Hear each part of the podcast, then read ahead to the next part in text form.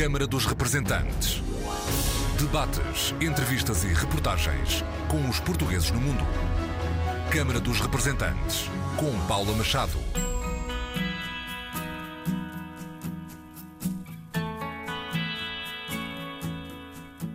Olá, bem-vindos ao Câmara dos Representantes.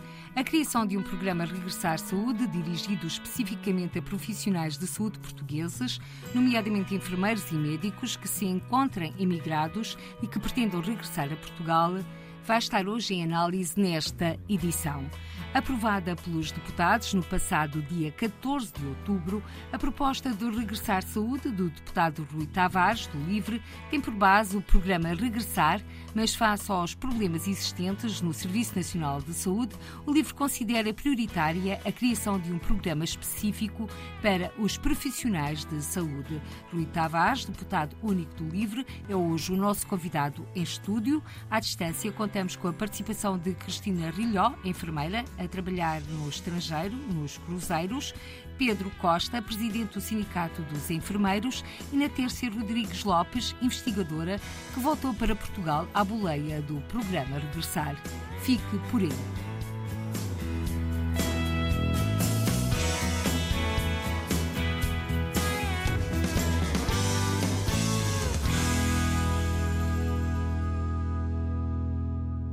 Bem-vindo ao Câmara dos Representantes, Rui Tavares, deputado Livre, e vamos começar por esta proposta, já com luz verde e publicada em Diário da República, para a criação de um programa Regressar Saúde. Muito obrigado pelo convite e um abraço a todos os que nos estão a ouvir cá dentro e pela diáspora. O programa Regressar Saúde vem de um debate sobre o Serviço Nacional de Saúde, as suas insuficiências, depois de vários problemas que tivemos durante os últimos meses, com as dificuldades que tiveram muitas pessoas em relação a, poder encontrar as urgências obstétricas abertas, os blocos de parto a funcionar porque havia uma insuficiência de profissionais. E nós sabemos que o Serviço Nacional de Saúde está numa luta bastante difícil e em certo sentido desigual. Por um lado, na concorrência com os privados em Portugal, mas na concorrência com os serviços de saúde tanto privados quanto públicos, fora do país. É uma concorrência por profissionais qualificados no nosso país, alguns altamente qualificados, e que, por razões diversas que têm a ver com a sua formação, que têm a ver com as suas carreiras, escolhem ir para o estrangeiro, mas muitos deles e delas querendo regressar. E sabíamos, tínhamos a notícia de que os profissionais de saúde, médicos, os enfermeiros, os auxiliares administrativos, vários tipos de profissionais de saúde, nutricionistas, psicólogos, era um dos públicos que já tinha beneficiado do programa Regressar genérico que existe. É um programa que em si tem algumas insuficiências, não nos parece que seja desde logo, o suficiente para fazer as pessoas mudar de ideias entre ficar no estrangeiro ou regressar ao país, mas para quem deseja regressar, supletivamente, tem sido um programa que tem sido interessante, pelo menos porque ficamos a conhecer melhor a comunidade daqueles que querem regressar. Incluindo então profissionais de saúde, que podem ter alguns dos benefícios que estão previstos no programa Regressar, por exemplo, para vir para Portugal e, a título de exemplo, abrir uma loja. Ora, nós não queremos que médicos e enfermeiros venham para Portugal abrir lojas. Certamente é um projeto interessante e é uma coisa boa para o país, mas o que nós precisamos mesmo é que eles e elas venham para o Serviço Nacional de Saúde porque tem falta deles e delas. Daí então a proposta de resolução do livro, não é uma lei, ou seja, não está ainda definida, é um caminho, é o início de um caminho para que se crie um programa Regressar Saúde, que tem que ser agora regulamentado pelo Governo, e que nós também levaremos agora ao processo do Orçamento de Estado para 2023, em que haja benefícios específicos pensados para a comunidade dos profissionais de saúde. Podem ter a ver com questões de carreira, podem ter a ver com questões salariais ou com questões de benefícios fiscais, mas uma coisa em que nos vamos concentrar bastante, porque tem chegado ao nosso conhecimento, nomeadamente através de enfermeiros e enfermeiras que falam muito nisto, é que uma das razões que têm para ir para fora se prende muito com a formação. Que em Portugal essa formação é paga do bolso dos profissionais e lá fora, um grande incentivo que as pessoas têm é quando lhes dizem, até mesmo estudantes de enfermagem que estão no segundo ano do curso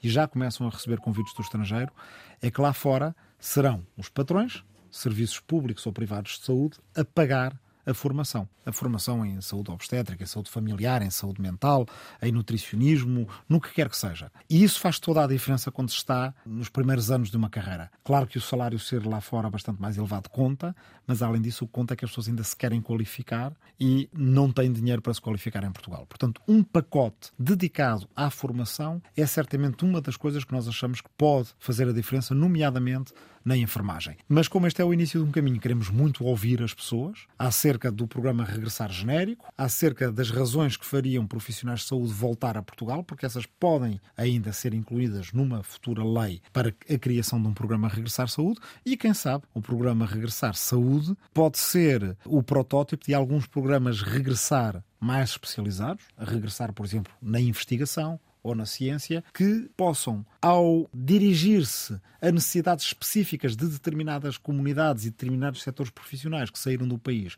e que irão regressar, encontrar soluções que são mais vantajosas para cada um e para cada uma dos portugueses que estão lá fora.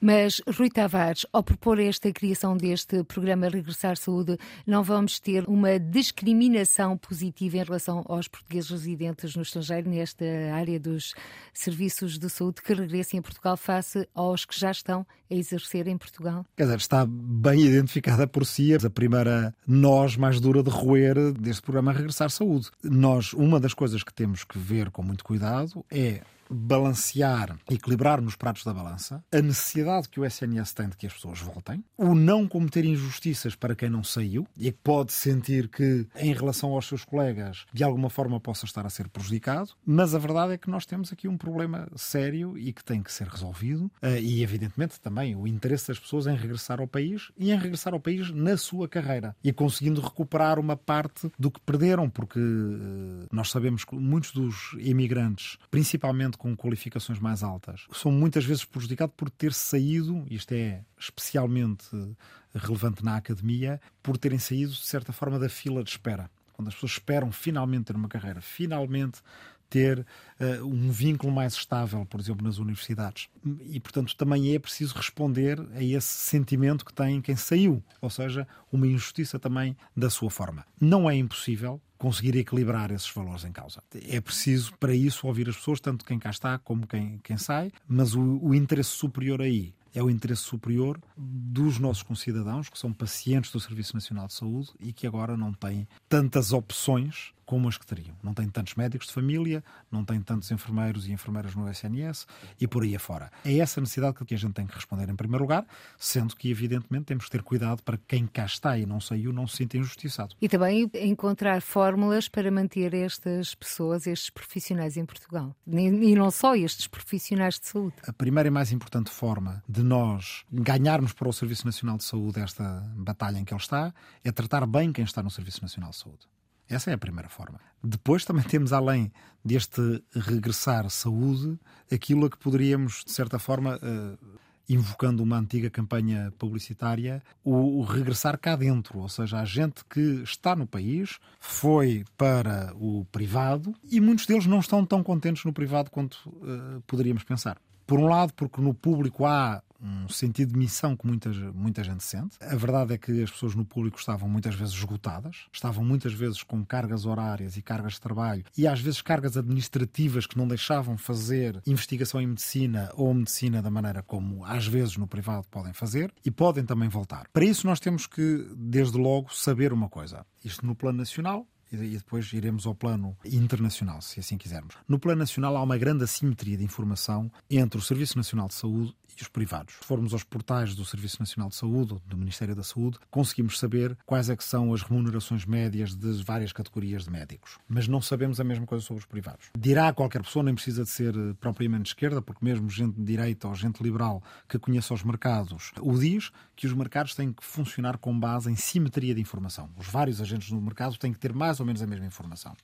Quando nós discutimos, por exemplo, que os médicos têm que ser mais bem remunerados para poderem estar em exclusividade no Serviço Nacional de Saúde, a verdade é que nós não sabemos qual é a fasquia, até onde é preciso ir. Porque do lado dos privados nós não sabemos até quando é que os privados vão. E porquê é que isto é problemático? Porque pode ser utilizado por agentes no mercado, nomeadamente nos privados, que possam ir subindo as remunerações, mas só até conseguir drenar os adversários, os competidores no mercado, assim é que é, e pô-los fora do mercado. Ou seja, num dia em que o Serviço Nacional de Saúde já não esteja capaz de competir, aí os salários baixam para toda a gente. E, portanto, no curto prazo até pode haver quem esteja a beneficiar, mas no médio e longo prazo todos ficam prejudicados, pacientes e os próprios profissionais de saúde. Portanto, é muito importante, e isso é outra proposta do livro que foi à Assembleia da República, mas infelizmente foi chumbada, que é uma proposta que faça com que os privados tenham que, no agregado, não queremos saber o salário da pessoa A ou o salário da pessoa B, mas saber as folhas salariais gerais em categorias. Que é para o Serviço Nacional de Saúde não estar a competir às cegas, que é aquilo que na prática se está a passar. Muitas vezes dizem, não,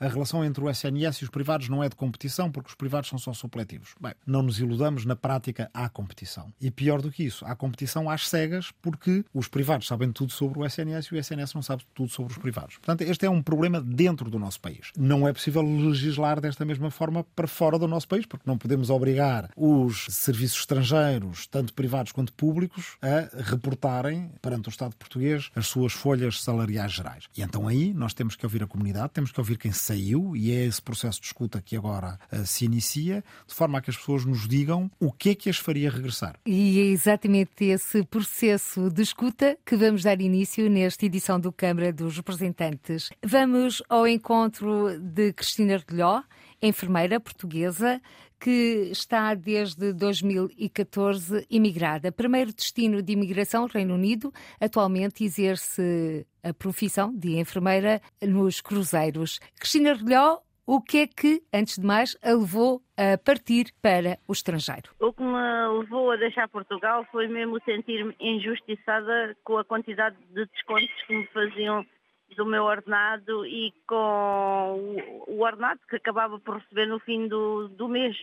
Porque ao fim de 20 anos como enfermeira, em 2014 eu ganhava menos do que quanto comecei a, a, trabalhar em 1994, com a quantidade de descontos e por não subir na carreira, por nunca ser aumentada, senti mesmo uma grande injustiça e pensei, solteira, sem filhos, o que é que eu estou aqui a fazer? A ser explorada. Nitidamente senti-me explorada dentro do meu próprio país, apesar de gostar muito do meu país e apesar de gostar muito de trabalhar no meu país. Como é que vê a criação deste programa Regressar destinado especificamente a profissionais de saúde, como é o seu caso? Eu acho que sim, que devem ser criados incentivos para as pessoas regressarem, mas eh, o mais importante é o ordenado depois manter-se ao nível dos outros países porque quando vamos a um supermercado e fazemos comparação, quando eu entro no supermercado em Inglaterra e faço comparação dos preços com o supermercado em Portugal, os preços há coisas mais baratas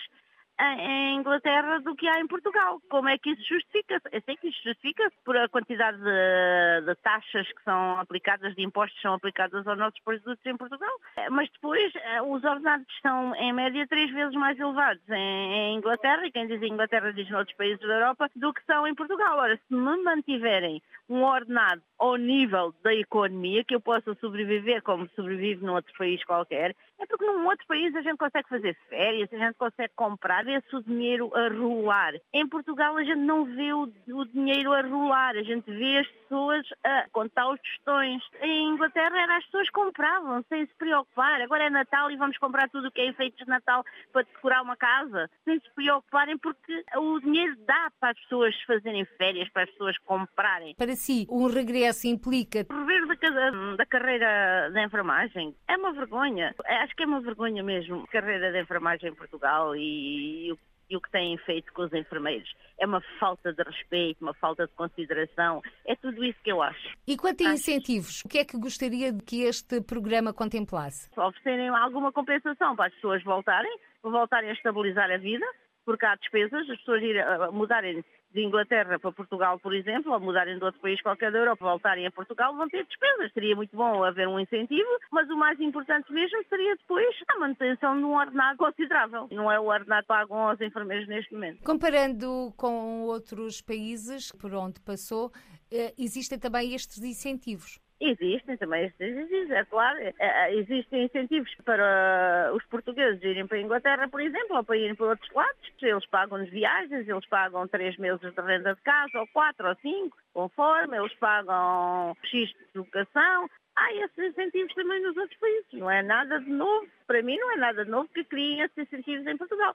Mas depois criem instabilidade, deem, deem instabilidade às pessoas, deem condições remuneratórias como deve ser. Valorizem as pessoas, porque as pessoas estudam muito, as pessoas fazem especialidades, andam anos e anos e anos a despender dinheiro numa carreira para serem bons profissionais e são dos melhores profissionais do mundo. Os portugueses são os melhores profissionais do mundo, por onde eu tenho passado e eu tenho corrido o mundo inteiro. E não há profissionais como os portugueses. Mas valorizem-nos. Não somos valorizados dentro do nosso país. Muito obrigada, Cristina Relhó, enfermeira portuguesa, acabadinha de atracar na costa francesa, trabalha nos cruzeiros. Rui Tavares? A Cristina identifica aqui um problema que todos sentimos e que quem teve a experiência de, de imigração, eu também a tive, sente uh, a dobrar. É que a ansiedade salarial, se assim podemos chamar assim, em Portugal, que é uma ansiedade psicológica também, mas depois física. O fim do mês não bater certo com o salário. A dificuldade em fazer as escolhas mais, às vezes, prosaicas, eh, de consumo, mais ainda a planear a longo prazo. A angústia com o não conseguir aforrar qualquer coisa para os dias mais difíceis, quando, por outro lado, as pessoas sabem que têm qualificações que no estrangeiro lhes permitiriam fazer essa vida mais desafogada. E às vezes sentem isso até como uma responsabilidade para com os seus, para com a sua família e para consigo próprios, que também têm esse direito. Este é um problema, sejamos claros, que não se resolve de um dia para o outro e que não se resolve só com um programa Regressar Saúde ou até um programa Regressar. Portugal tem que ter o objetivo de, na próxima década, se tornar numa economia do conhecimento e da descarbonização, olhar para as grandes crises que nós estamos a viver, tanto a crise ecológica como a crise económica social, a introdução da inteligência artificial e da robótica no mundo do trabalho e pensar que agora que temos uma força de trabalho que está a começar a atingir os níveis de qualificação que há lá fora e temos vantagens comparativas também na nossa posição geográfica, na nossa diáspora, na nossa língua, na nossa pertença em relação à União Europeia, nós temos que reinventar o modelo de desenvolvimento do país. Isso é uma coisa que demora, porque se não o fizermos, nós vamos ser um país insustentável. Porque nós estamos a investir na formação das pessoas. Mas vivemos num contexto que não é um contexto de fronteiras fechadas. E não vai ser um contexto de fronteiras fechadas. Com a liberdade de circulação, nomeadamente dentro da União Europeia, a opção das pessoas irem ganhar mais lá fora vai estar sempre presente. Isto quer dizer que Portugal não pode continuar a competir sendo um país de salários baixos. E agora a palavra para o presidente do Sindicato dos Enfermeiros, Pedro Costa, que também analisou para esta edição do Câmara dos Representantes a criação do programa Regressar Saúde. Este incentivo poderia ser um bom incentivo se efetivamente nós valorizássemos os profissionais que se mantêm no Serviço Nacional de Saúde, que se mantêm em Portugal e que alavancam um, um, serviço de saúde que nós sabemos tem muitas dificuldades. Nós estarmos a dizer que vamos incentivar aqueles que são mais qualificados e que emigraram efetivamente para procurarem melhores condições. Não estamos a falar dos mais desqualificados, estamos a falar dos mais qualificados. Quando nós não valorizamos os qualificados em Portugal, é claramente estarmos a mentir aos portugueses, porque nenhum deles vai regressar sabendo que as condições são piores e isto, de alguma forma, quanto a nós, é uma medida que só por si é muito estéril. Primeiro temos que atacar na fonte, é isso que quer dizer? Sim, exatamente. Em primeiro lugar, precisamos perceber o que é que nós podemos fazer pelo Serviço Nacional de Saúde. Porque estarmos a dizer que vamos dar incentivos sem conhecer verdadeiramente o que se passa no Serviço Nacional de Saúde, e o Serviço Nacional de Saúde vive uma falta de valorização dos seus profissionais, porque efetivamente as pessoas recorrem aos hospitais pelos profissionais de saúde que lá estão. E se nós não tivermos profissionais de saúde motivados, valorizados, incentivados, nós vamos ter pior acesso aos cuidados de saúde. E nós estamos a dizer a pessoas que estão no exterior, que até são os mais qualificados, por isso é que emigraram, porque se sentiram desvalorizados, para regressarem para um sistema pior, eu acho que nenhum deles o vai fazer. O importante inicialmente, é nós criarmos uma estrutura que permita uma fixação dos profissionais de saúde que continuam em Portugal e, em seguida, passarmos para a segunda fase, que é atrairmos os profissionais que estão no exterior com as melhores condições que nós pudermos dar cá em Portugal. E sim, desta forma, o programa poderia funcionar. De outra forma, é estarmos a dizer que o programa, sim, é bom no papel, mas na prática não se vai conseguir realizar. E que medidas é que o Sindicato dos Enfermeiros propõe? Podemos começar por medidas muito simples que, que nós dissemos no Ministério da Saúde. Nós não podemos ter profissionais com 20 anos de carreira que, investem na sua formação, na sua diferenciação técnica e que ganham exatamente o mesmo dinheiro que profissionais que iniciam as, as, suas funções hoje. Isto é claramente um incentivo ao não incentivo. As pessoas não, não vão querer permanecer no Serviço Nacional de Saúde. Nós começarmos por isto, por valorizar as carreiras, por valorizar os profissionais, por valorizar as competências que adquirem ao longo da sua formação, nós vamos ter, acima de tudo, um SNS mais forte. E numa altura em que nós sabemos que vamos ter um inverno complicado, com casos cada vez aumentar mais, isto seria também um sinal de força para os profissionais que também estão cansados, estão esgotados e que eh, as suas reivindicações têm anos ou décadas de, de existência e teimam em ser resolvidas. Ou seja, valorizar a enfermagem em Portugal valorizar o pilar do Serviço Nacional de Saúde. E Pedro Costa, neste momento, qual é o mapa que me traça dos enfermeiros portugueses no estrangeiro? Continuam a emigrar? A nós preocupa-nos, acima de tudo, que quem está a emigrar não são os mais jovens. Nós, neste momento, sabemos que a nível europeu e a nível mundial procura-se mão de obra especializada. E maior diferenciação, nós quando temos profissionais de saúde que saem de Portugal e o seu salário aumenta duas, três, quatro vezes a nível da sua diferenciação técnica, nós sabemos que vamos perder o pilar do Serviço Nacional de Saúde a nível de profissionais de saúde, porque são estes profissionais os mais competentes, os mais com maior formação, que vão formar os mais novos. E o que nós estamos aqui a dizer aos portugueses é que continuamos a reter os profissionais que acabam o curso, mas todos aqueles que deveriam ficar, que deveriam ser o pilar do Serviço Nacional de Saúde, neste momento estão a migrar. Isso a mim preocupa-me muito. Estamos a falar em termos numéricos e percentuais de quantos... Uh, os números que nós, que nós vamos tendo e que, vão, e que vão sendo divulgados, porque nós estamos a falar que no último ano serão mais de 5 mil enfermeiros de Portugal. E isto é claramente numa altura em que o mercado não existe, existem profissionais de enfermagem no mercado, porque neste momento os cuidados de saúde, a nível dos privados, também cresceu muito e os privados estão a captar os melhores, porque o Serviço Nacional de Saúde, devido à, sua uhum.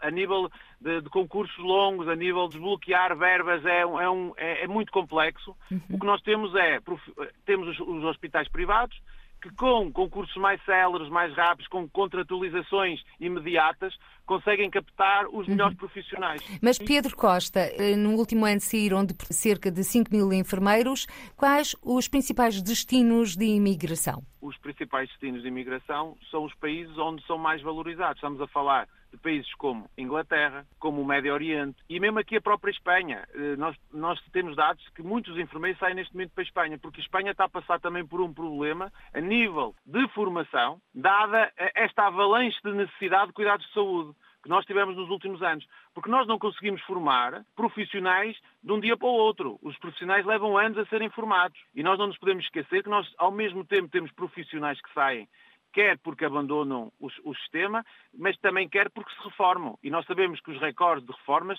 também têm sido batidos nos últimos anos a nível de, de recursos humanos do SNS. Isto também é importante dizê-lo. Pedro Costa, presidente do Sindicato dos Enfermeiros, aqui a avançar alguns números, deputado Rui Tavares, no último ano, 5 mil enfermeiros portugueses deixaram o país? Sim, é, eu percebo perfeitamente a frustração do Sindicato dos Enfermeiros e do seu dirigente, Pedro Costa, com a situação que se está a viver no Serviço Nacional de Saúde. E concordo com ele que o melhor programa Regressar Saúde é o programa Valorizar cá dentro antes que saiam. Se assim pode exprimir, todos nós temos noção disso. Eu, no, no outro dia, no meu centro de saúde, com a enfermeira que vacinou os meus filhos, que conhecemos há alguns anos, ela dizia: Eu gosto muito de estar aqui, mas estou a ganhar a mesma mesma coisa que ganhava quando entrei. E quando chegar ao topo da carreira, vou estar a ganhar X. E ela dizia: o que dizem por aí, lá está, dada a opacidade do, dos privados, são rumores, não se sabe mesmo, é que nos privados estão a oferecer isto que eu vou ganhar daqui a 10 anos já. E eu, francamente, se me oferecerem isso, eu sou capaz de pensar em sair do, do SNS. E, francamente, quem pode julgar? A situação só piorou. Desde essa vez conversámos. A inflação aumentou os preços nos supermercados. As pessoas olham para a fatura à saída das compras e ficam de boca aberta com aquilo que antes gastavam e que hoje dá para comprar muito menos. E, portanto, não consegue culpar quem queira antecipar aquilo que vai ganhar no topo da carreira para já. E mesmo esse topo da carreira, por sua vez, ser duas a três vezes menos do que aquilo que ganharia fora. Provavelmente essa minha enfermeira de família no meu centro de saúde, porque tem filhos ou porque tem pais que não quer deixar aqui em Portugal ou não pode deixar, não pensou ainda em emigrar, mas muitos dos seus colegas e das suas colegas pensam. Portanto, ao nível salarial, e era por isso que eu dizia em relação até à intervenção anterior, não é da noite para o dia que Portugal conseguirá assegurar esses níveis salariais. E quando os conseguir assegurar, é preciso que os assegure para todos, para quem está cá dentro, e, portanto, fazer revisões de carreira e revisões salariais para toda a gente. O que não quer dizer que nas margens que um programa Regressar Saúde não possa ter incentivos que funcionem. Incentivos, como vimos, à própria mudança de casa. Incentivos que sejam pagos de uma vez e que permitam às pessoas fazer a transição de um país estrangeiro para o nosso. Não percebo porque é que temos incentivos fiscais por exemplo, para residentes não habituais, não é? E para os nossos próprios, quando regressam, não poder ter também e os incentivos à formação de que eu estava a falar no início. O pacote de formação, como nós vimos, e até agora o enfermeiro Pedro Costa também uh, uh, confirma isso, o facto das pessoas estarem a pagar a formação do seu bolso para se qualificarem e sentirem que isso não é valorizado é uma coisa que tem que mudar não só nos profissionais de saúde. O direito à formação devia ser um direito inscrito na Constituição. Deputado Rui Tavares, deputado único do livro, hoje o nosso convidado em estúdio nesta edição do Câmara dos Representantes. A tempo não conseguimos registar eh, opiniões de médicos, mas em conversas que não puderam ser gravadas e a tempo desta emissão, os sublinhados são os mesmos dos enfermeiros, remunerações, revisão de carreiras, formação, portanto, tudo aquilo que no fundo, é comum a ambas as profissões. Este programa Regressar Saúde abrange outros especialistas que trabalham na área da saúde? Sim, a ideia do programa Regressar Saúde é ser para todo o tipo de profissionais de saúde. Portanto, podem ser auxiliares mais especializados, podem ser vários tipos de técnicos. Claro que médicos e enfermeiros são, de certa forma, profissionais centrais, sem os quais nenhum Serviço Nacional de Saúde, mas os outros também são essenciais e, portanto, seria para todos os profissionais de saúde. E agora é preciso pressionar o governo para que este programa Regressar Saúde seja dotado de carne e osso e funcione. Para isso está cá o livre, para avançar com as suas propostas e para acompanhar a implementação das suas propostas, para as refazer no próprio uh, Orçamento de Estado de 2023. Acreditamos que o facto de esta resolução ter sido aprovada não é um mau sinal, é um bom sinal. É um sinal de que há atenção a este problema. Esta resolução da Assembleia da República, proposta pelo deputado Rui Tavares do LIVRE, foi aprovada com os votos a favor do PS, PSD, Chega, Iniciativa Liberal, PAN e, claro, do LIVRE.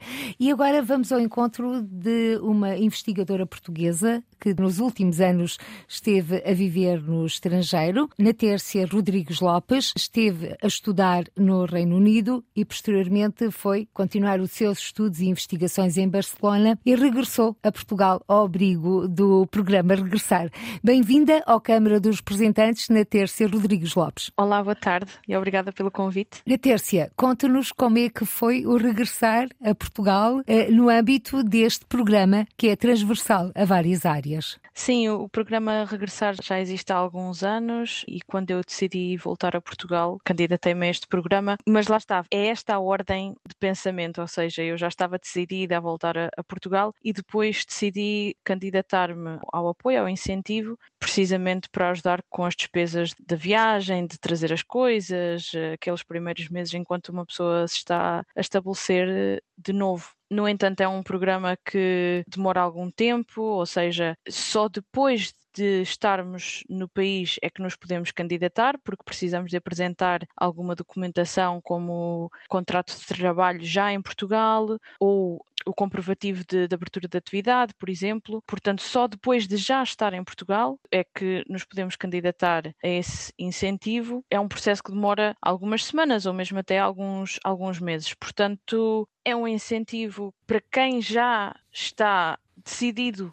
a voltar, que é uma ajuda que é importante, mas não é no seu atual formato. Eu acho pessoalmente que não é um apoio que vá fazer alguém tomar a decisão de voltar. É um apoio a quem já quer voltar. E que era o seu caso na terça Rodrigues Lopes, que estava a viver em Barcelona, onde foi cabeça de lista do livro pela Europa nas últimas eleições, de Sim, 30 de janeiro. Sim, precisamente. Eh, estava em Barcelona, onde estive durante dois anos, mas antes disso tinha estado 10 anos no Reino Unido, eh, ou seja, vim do Reino Unido para a Espanha já quase numa rota de regresso e como tinha tanta experiência, ou tantos anos de experiência de, de imigrante, uh, concorri uh, às primárias do livro para, para ser uh, a representante do, do livro nas legislativas pelo Círculo Europa, nas últimas legislativas. Sim. E como é que foi essa experiência, sabendo que estava quase a dizer adeus ao estatuto, entre aspas, de portuguesa residente no estrangeiro? Foi uma, uma experiência interessante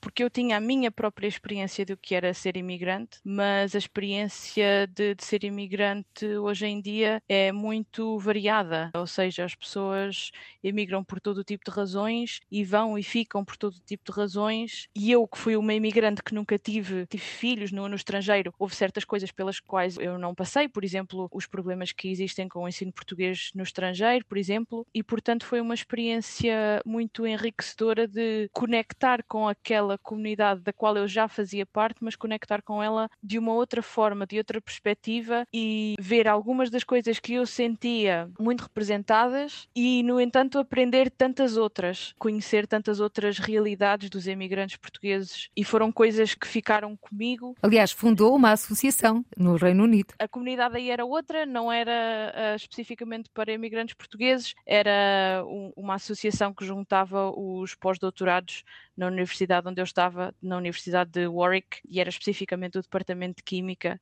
Juntámos-nos um, um grupo de, de pós-doutorados para lutarmos pelos nossos direitos enquanto trabalhadores do departamento, que às vezes são um bocadinho esquecidos devido à precariedade da carreira científica, que não é fenómeno único em Portugal, no resto do mundo também acontece. Na terça, entretanto, foi para Barcelona, já regressou a Portugal e a associação mantém-se. Nos entretantos, a repetição das eleições pelo Círculo da Europa, já na terça estava em Portugal. Correto, nessa altura já estava em Portugal. Eu vim para Portugal precisamente entre a primeira e a segunda volta, se lhe chamemos assim. Uma das vossas uh, bandeiras do LIVRE era alterar a forma de votar dos portugueses residentes no estrangeiro. Sim, é uma das coisas que é sempre muito falada durante as, as, legislativas nas campanhas do Círculo Europa, porque de facto o voto para os imigrantes não é simples, propriamente acessível, dependendo de qual é a eleição, se é legislativa, se é presidencial, o modo de voto é diferente, não é intuitivo. E uma das coisas que se fala bastante é a possibilidade de se avançar com o voto eletrónico, por exemplo, que é uma coisa que está no programa do LIVRE, é apoiar o, o avançar de um voto eletrónico para permitir à, à, comunidade imigrante portuguesa ter precisamente os mesmos direitos uh, de voto que, que, os portugueses residentes. O voto à distância de um clique. Palavra agora para o deputado Rui Tavares. Eu devo assinalar que, uh, olá na Tércia, que teria preferido fazê-la regressar como deputado à Assembleia da República e assim tínhamos um grupo parlamentar e não apenas um deputado único.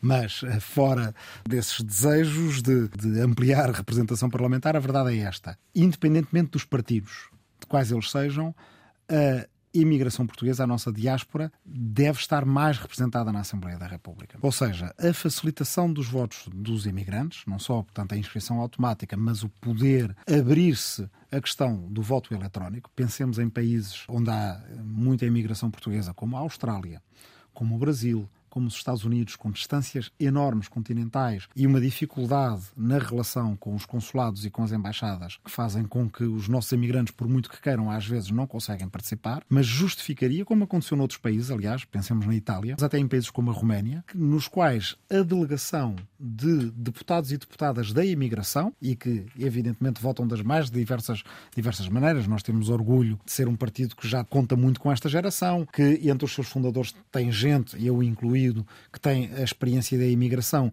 e a experiência, por exemplo, de dar aulas na Nova Inglaterra, onde há uma comunidade enorme de portugueses, mas sabemos que comunidade portuguesa na diáspora, há quem vota à esquerda, há quem vota à direita, em partidos muito diversos, e o que seria importante é que estivessem representados todos e todas na Assembleia da República, porque nós temos hoje em dia dois círculos, o da Europa e o de fora da Europa, com dois deputados cada um, e, eh, no fundo, os, os círculos que reproduzem a experiência que aqui dentro se vive com o círculo de Porto Alegre, no território continental, que também só elege dois deputados. E o que é que acontece? Acontece que, basicamente, é sempre apenas para os mesmos dois partidos e há uma percentagem muito grande dos chamados votos desperdiçados, que não são votos desperdiçados, mas que são votos que têm uma probabilidade muito mais reduzida de poder eleger. Isso poderia resolver-se com um círculo de compensação nacional, é uma das coisas que agora, em sede de revisão constitucional, se deve falar, e também com o aumento dos deputados e deputadas nestes círculos, até porque, pelo número de pessoas que estes círculos servem, seria justificado que esse aumento se fizesse. Em Itália houve uma, uma revisão que permitiu aumentar o número de deputados e deputadas da diáspora, e isso em Portugal também se justificaria. E quanto ao exercício de voto dos portugueses residentes no estrangeiro, a implementação do voto eletrónico à distância é a solução? Nós defendemos que é uma solução que tem que ser explorada. Percebemos perfeitamente quem tenha críticas ao, ao voto eletrónico, percebemos perfeitamente que todas as questões de segurança têm que estar acauteladas e têm vindo a ser acauteladas nos países nos quais já há voto eletrónico. Estamos a falar de países muito avançados na chamada democracia eletrónica, como a Estónia, mas uma vez acauteladas essas questões, porque se trata de uma questão de corrigir uma desigualdade no acesso ao voto, é verdade que para os imigrantes portugueses a introdução do voto eletrónico seria uma questão de justiça e isso tem que estar previsto na Constituição e na lei eleitoral. Na terça, Rodrigues Lopes não votou em si, na repetição das eleições. Já não pude, porque votei a primeira vez, a carta chegou-me, porque ainda lá estava. Entretanto, mudei de morada, mas naquele espaço entre uma volta e outra não há possibilidade nenhuma de alterar aquela morada, portanto, o meu boletim de voto foi parar a uma morada onde eu já não estava, à qual já não tinha acesso, portanto, foi impossível. E esta situação de uma primeira e segunda volta é raríssima. Mas aconteceu. Mas, exato, mas mesmo a primeira volta, porque resultou de umas legislativas antecipadas, não é? Houve muito pouco tempo para os imigrantes regularizarem a sua situação, porque podem ter mudado de morada há pouco tempo e ainda não se registado no consulado certo ou alterada a morada. Há ali um espaço de tempo muito curto para um processo burocrático algo complexo e que leva o seu tempo, que uhum. pode não ser suficiente. Uh, portanto, não é só nestas coisas uh, raríssimas que foi preciso uma segunda volta, também numa situação não tão rara, que é uma, umas eleições terem que ser antecipadas, também aí os imigrantes às vezes ficam sem a, a possibilidade de conseguirem uh, regularizar a sua situação a tempo de poderem exercer o seu direito de voto. Eu gostaria só de acrescentar uma coisa, que é eh, a altura certa para resolver estes problemas, para olhar para eles, diagnosticá-los e resolvê-los é agora. Porque estamos num período em que, apesar de tudo, ainda não há eh, assim tão próximos atos eleitorais. Exceto a eleição para o Conselho das Comunidades Portuguesas, que já deveria ter ocorrido. E pois, estão exatamente estão... à espera do projeto do voto eletrónico para estes conselheiros, que também são eleitos por sufrágio universal e direto. Até e um... voto presencial. E é até um bom teste teste para precisamente ver como é que pode funcionar o voto eletrónico. A questão é que se deixarmos chegar uma parte do mandato da legislatura já muito próximo de eleições, aí é natural que haja desconfianças acerca da maneira como se vai olhar para a lei eleitoral. E, portanto, no início é que isto tem que ser resolvido. Também espero que o facto de termos um Presidente da Assembleia da República que é do círculo fora da Europa. E que antes foi uh, Ministro dos Negócios Estrangeiros, ou seja, com a tutela da Secretaria de Estado de, de, das Comunidades Portuguesas, eh, que possa também, de certa forma, ajudar a que isto se resolva e que seja atendido agora no início do mandato. E agora é tempo de nos despedirmos. Muito obrigada, Ana Tércia Rodrigues Lopes, pela sua participação. Vamos continuar a conversa com o deputado Rui Tavares, deputado único do LIVRE. Estamos a caminhar ao passos largos para o final desta edição do Câmara dos Representantes. Não sem antes conhecer as propostas que está a apresentar para o orçamento no que se refere às comunidades portuguesas. Já sabemos que uma delas passa pela criação do programa Regressar Saúde. Bem, nós queremos que finalmente sejam abolidas as propinas no ensino de português. Uh, uh, portanto, língua materna para as comunidades e também achamos que é de muita importância um maior acompanhamento das comunidades, não só de comunidades da diáspora, como de comunidades que são, de certa forma, luso-influenciadas e que seriam importantes para a nossa política externa e que não estão a ser suficientemente, uh, uh, nem sequer repertoriadas e depois envolvidas.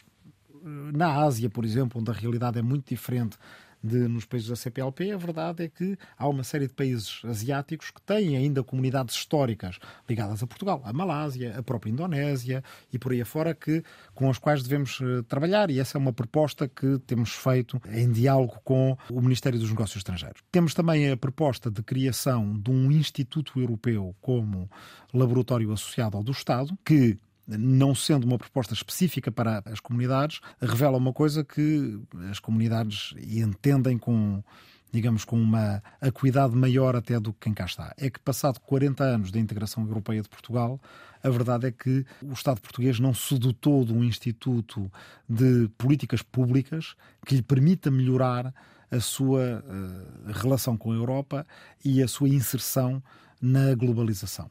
E, portanto, é muito importante que haja esse espaço que, por um lado, permite formar portugueses e qualificá-los melhor para ocuparem lugares na, nas instituições europeias. Portugal está abaixo da média da União Europeia em, em, termos dessa representação. Há muita gente que se aposentou e que não foi, entretanto, substituída, e, portanto, é um, do, é um dos problemas que tem sido identificado que é, que é sério. E, portanto, para capacitar portugueses e portuguesas a ganharem esses concursos internacionais e a estarem mais bem representados nas instituições europeias, mas por outro lado também para formular políticas públicas que sejam do nosso século e desta inserção europeia e global que nós temos, defendemos a criação desse Instituto Europeu. Rui Tavares, deputado do LIVRE, que também foi deputado ao Parlamento Europeu entre 2009 e 2014, estudou em Portugal e em França, onde fez o doutoramento, e tem investigado e lecionado nos Estados Unidos, Itália e noutros países. Rui Tavares, fundador do LIVRE, a 16 de novembro de 2013. Na próxima quarta-feira completa nove anos de existência. Como é que foi fazer nascer um partido, ver crescer e chegar a deputado? Foi muito sacrifício e peripécias por aquilo em que acreditamos.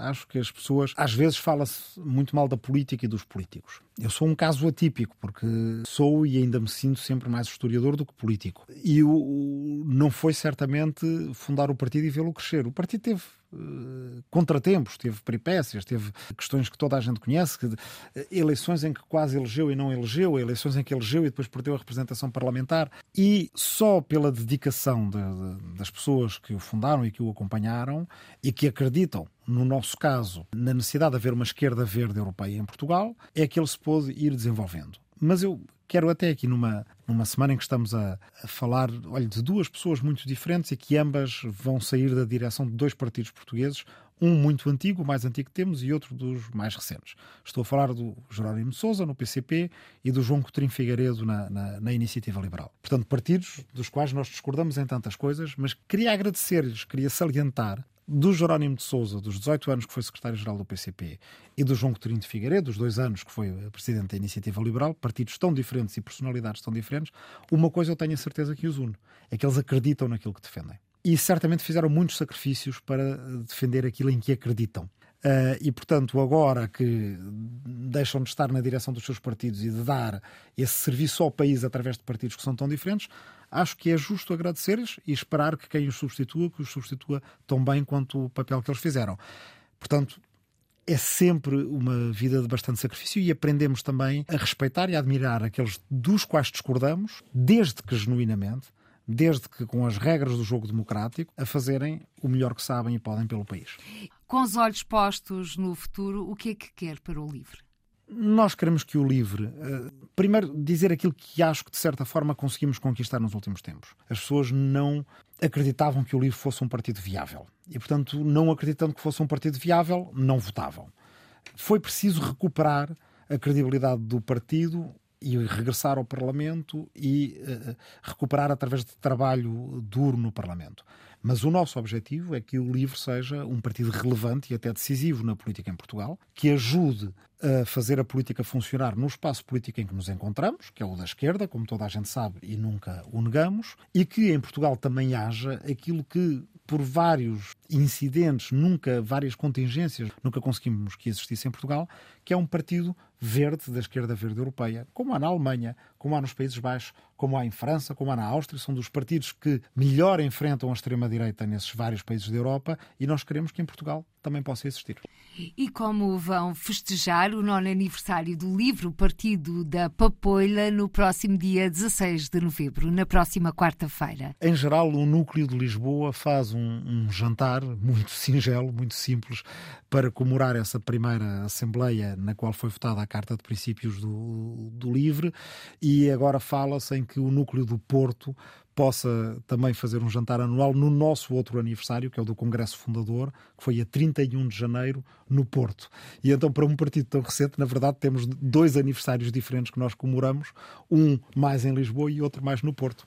Rui Tavares, não posso deixar de terminar esta nossa conversa sem que nos explique o significado da papoila. Tem dois significados e, por acaso, é interessante para quem nos está a ouvir fora do país, porque é um significado português e um significado europeu. O significado europeu tem a ver com a Primeira Guerra Mundial. Portanto, o partido foi fundado em eh, 2013, 2014. Estávamos a comemorar, uma comemoração triste, os 100 anos do início da Primeira Guerra Mundial, que é, é basicamente uma guerra civil europeia, uma guerra civil entre europeus. E que sabemos que a papoila é um símbolo da paz. Quando a papoila começou a nascer entre as trincheiras, na Flandres, de um lado e do outro eh, massacravam-se europeus e no meio começaram a nascer as papoilas nos campos que não eram cultivados e que deram esperanças aos, aos soldados europeus de verem a paz. Mas em Portugal, nomeadamente no sul do país, é muito comum ver a papoila na Quinta-feira da Espiga, que celebra em maio, é feriado municipal uh, em Alenquer, na Zambuja, uh, creio que em Santarém também, no Cartacho e por aí afora. E o, o livro foi,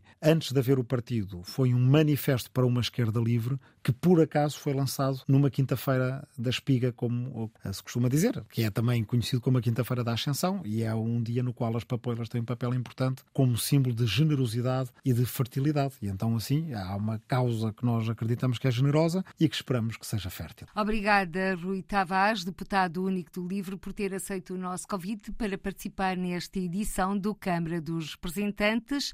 Agradecimentos extensíveis também à enfermeira Cristina Relhó, a Pedro Costa, presidente do Sindicato dos Enfermeiros, e Ana Tércia Rodrigues Lopes, investigadora agora a viver em Portugal. Por hoje ficamos por aqui. Até ao próximo encontro. Seja feliz. Câmara dos Representantes. Debates, entrevistas e reportagens com os portugueses no mundo. Câmara dos Representantes, com Paula Machado.